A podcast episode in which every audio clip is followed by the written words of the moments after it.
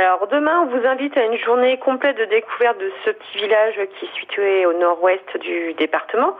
Donc demain matin, c'est un rallye photo. Donc on s'aventure dans le petit village de Saint-Paul-le-Gautier pour découvrir son petit patrimoine caché. Euh, si vous avez à la fois un moulin qui est en plein cœur du village, mais aussi d'autres découvertes. Il y a une très belle église entre autres. Et ensuite, la journée se poursuit avec un pique-nique au plan d'eau pour euh, après continuer dans l'après-midi avec une randonnée au départ de ce village et de ce plan d'eau.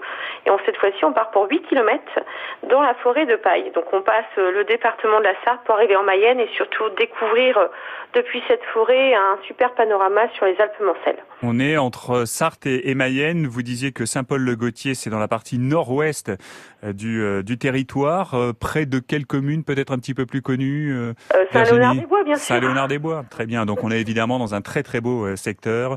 Visite commentée de Beaumont-sur-Sarthe également au programme. Alors tous les mardis, avec l'Office du tourisme, on vous emmène pour découvrir le patrimoine de notre territoire des Alpes-Mancelles.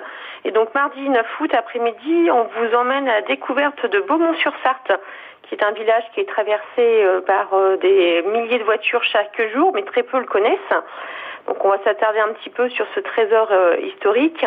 Donc entre autres, euh, c'était une ancienne ville fortifiée, donc on voit les traces de ces fortifications, mais du beau patrimoine comme à la fois le château, le pont roman, l'église, les halles, la mode féodale.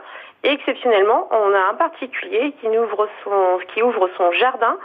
Ce sont des jardins en terrasse qui surplombent la rivière de la Sarthe. Ah oui, ça doit être magnifique.